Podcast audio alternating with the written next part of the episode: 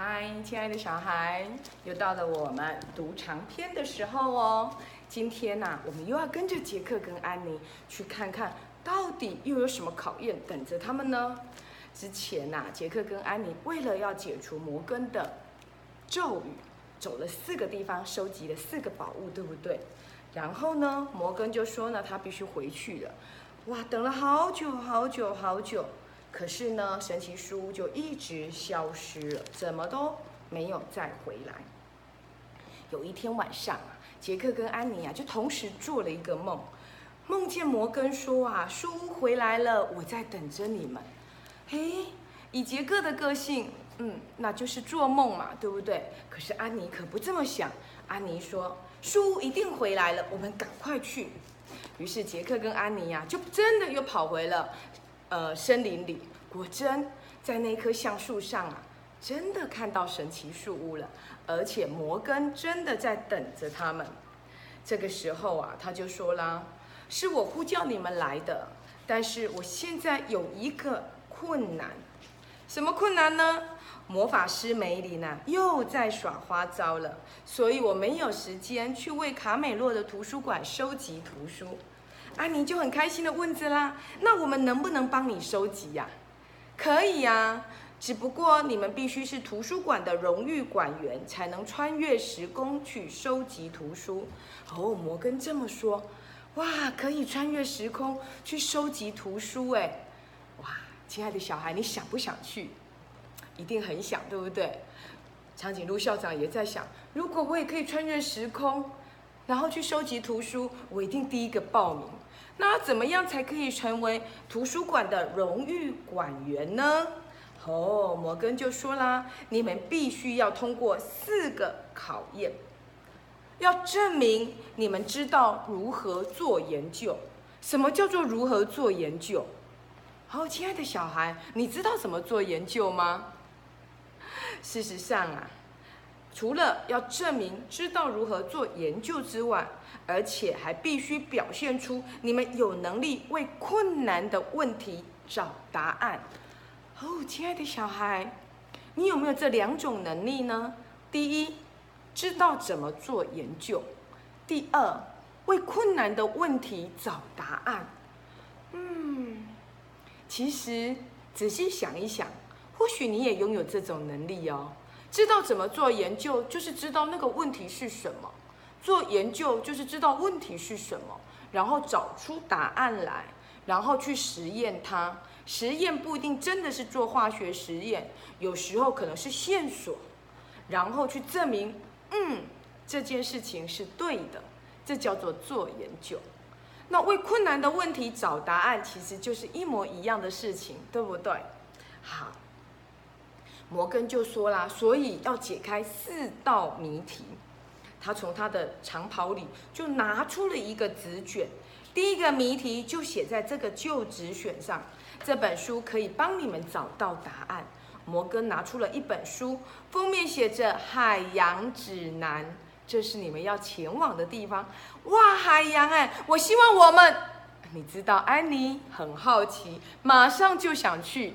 可是杰克抓住安妮的手，停，我们怎么知道已经找到了正确的答案呢？摩根很神秘的说。我保证，你们自然会知道答案有没有找到。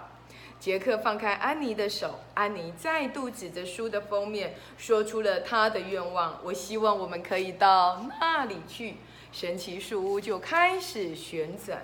原来呀、他们来到了一个吹着微风、海鸥海鸥在叫、浪花拍打着的一个地方。哇！他打开那个纸卷，跟杰克一起读着：“像岩石般粗糙而灰黑，我再平凡无奇了，但我最美丽的部分却是深藏在里面。我是什么呢？”亲爱的小孩，我们一起来找答案好吗？像岩石一般的粗糙，而且是灰黑的，而且是非常的平凡。但是它最漂亮的地方、最美丽的部分却深藏在里面。那到底是什么呢？安妮急着说：“我们去找答案。”可是他们往外看，发现，咦，树屋不在树上，竟然是在地上哎。那地面为什么是粉红色的呢？杰克就给他打开来看，他找到了课本，找到了海洋指南里面有介绍哦。他就说，这是一个珊瑚礁，珊瑚是微小的海洋动物。亲爱的小孩，珊瑚竟然不是石头，是海洋动物哦。它们死后留下来的残骸，也就是你看到的珊瑚，是海洋动物死掉之后的尸体残骸。经年累月之后，珊瑚的残骸就堆积成了礁岩，难怪是粉红色的，对不对？哇，成千上万的残珊瑚残骸耶！而且啊，他们还在那个礁岩附近发现了一辆特别的船。哦，杰克打开，他就读着喽。研究海洋的科学家叫做海洋学家，有时候他们会乘坐小型的潜水艇过迷你的潜艇到海底做研究。哦，他们找到了一个海洋的迷你潜艇，哎，于是呢，安妮又迫不及待的想要钻进去。一钻进去呀，门一关，哇，手就乱晃。嗯，迷你潜舰有非常坚固的船身。可保有船舱内的空气，并且保护船内的人免受水压的伤害。电脑可以用来引导迷你潜舰在海洋中航行。哇，真的好棒哦！我也好想做做看哦，去看海底世界耶。于是啊，安妮呢，透过了电脑按来按去，竟然动了耶。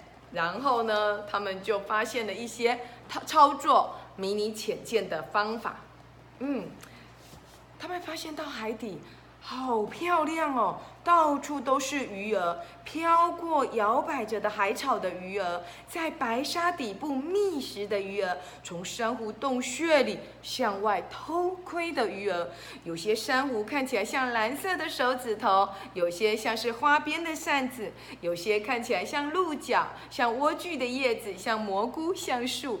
哇，海底世界的珊瑚礁真是漂亮啊！书上也告诉他们哦。珊瑚礁只存在温暖的热带水域，在印度洋和太平洋上，大约有五千种的不同鱼类在珊瑚礁附近生活呢。哇，他们有看到了海星、海马、水母，还有红鱼耶。甚至于还遇到一个好大好大的砗磲贝，原来啊，听说有一公尺啊，一公尺就是一百公分哦，甚至重达九十公斤的砗磲贝，好会长哦。他们还遇到了可爱的海豚。哦，他们在，可是呢，他们一直很想努力的找答找那个答案，还记得谜题吗？谜题就是它是粗糙的。灰黑色的，非常的平凡不起眼，但是它最美丽的部分却是在内在，那是什么呢？安妮就说一定是海豚呐！你看海豚看起来那么的平凡，它最美丽的就是它善良的心。杰克就说那粗糙跟灰黑色呢？哦对吼，海豚的身体是光滑的，并不是粗糙的。嗯，不是海豚，那是什么呢？他们就努力努力的找，想不到啊！杰克说：“我们来看看海洋的航海日记，潜艇的航海日记。”他就写喽：“哦，上个星期收集岩石跟贝类的标本，绘制了海底的地形图，在船身发现了细小的裂缝。”哇，裂缝还持续过大，必须赶快回到礁岩。七月七号，更多细小的裂缝无法消无法修补，今天要掉头回礁岩。七月八号，七月八号，潜艇损伤，回到礁岩，留下来等直升机运送到废物堆积场。原来他们做的迷你潜舰受伤了，随时都有漏水的危机。真，于是他们就决定赶快回到礁岩去，免得在海里头进水了，然后就淹死了。他们要回去的路上，发现了在水草里躲了一个大大的眼睛，原来是一只巨大的章鱼。这只巨大的章鱼非常的害羞，可是呢，它也很好奇，它就。杰克赶快看着书，他就说：“但是基本上，章鱼是一种温和而害羞的生物。虽然如此，有时候人会受到好奇心的驱使，而从藏身的地方出现。但是，章鱼的力量奇大无比，它的每一只手臂或触手都长了很多的吸盘。章鱼的吸盘呐，就像橡胶吸盘一样，被它们抓住的东西几乎不可能逃脱。糟了，它把迷你浅见给抓住了。于是呢，安妮就一直拜托章鱼说：“赶快，赶快，不要抓着我们！”突然间，章鱼放出了黑色的墨汁。杰克就说：“，他会放出黑色的墨汁，以来逃避敌人。其中一种最主要的敌人就是鲨鱼。没错，原来章鱼发现了一只鲨鱼了。杰克跟安妮真的祸不单行。”跑走了章鱼，来了鲨鱼，而且呢，迷你浅见又漏水了。你看，水已经淹到他们的脚下，还好他们已经浮到了水面上来。这个时候啊，他们两个必须要游泳过去，可是有鲨鱼在耶，怎么游泳呢？书上有教哦，书上说，如果你在水里看到鲨鱼，不要溅起水花。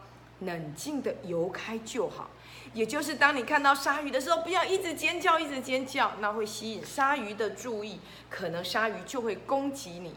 好，安妮跟杰克就一直深呼吸，说：“对，我要冷静，我要冷静，我要冷静。”他们拼命、拼命、拼命、拼命的游，很冷静的用他们的蛙式，因为蛙式都不会有水花。哦，游啊游啊游啊，可是还是没力了。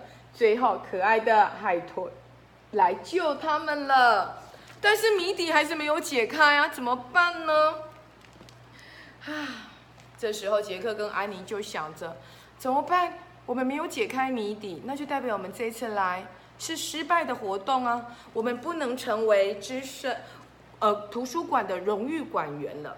就在他们想着的时候啊，安妮不小心在礁岩上踩到了一颗贝类。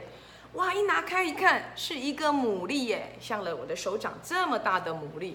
哦，杰克打开了海洋的书，他就说：“哦，牡蛎，它会分泌一种物质来形成它的珍珠类的贝壳。它的内部呢，如果不小心吸收了沙子，跑进了沙子，就有可能会怎样？形成珍珠。我们来看看哦。”他说：“潜水采珠人在深海中会寻找牡蛎，但是有时牡蛎也会被冲上礁岩或岸边。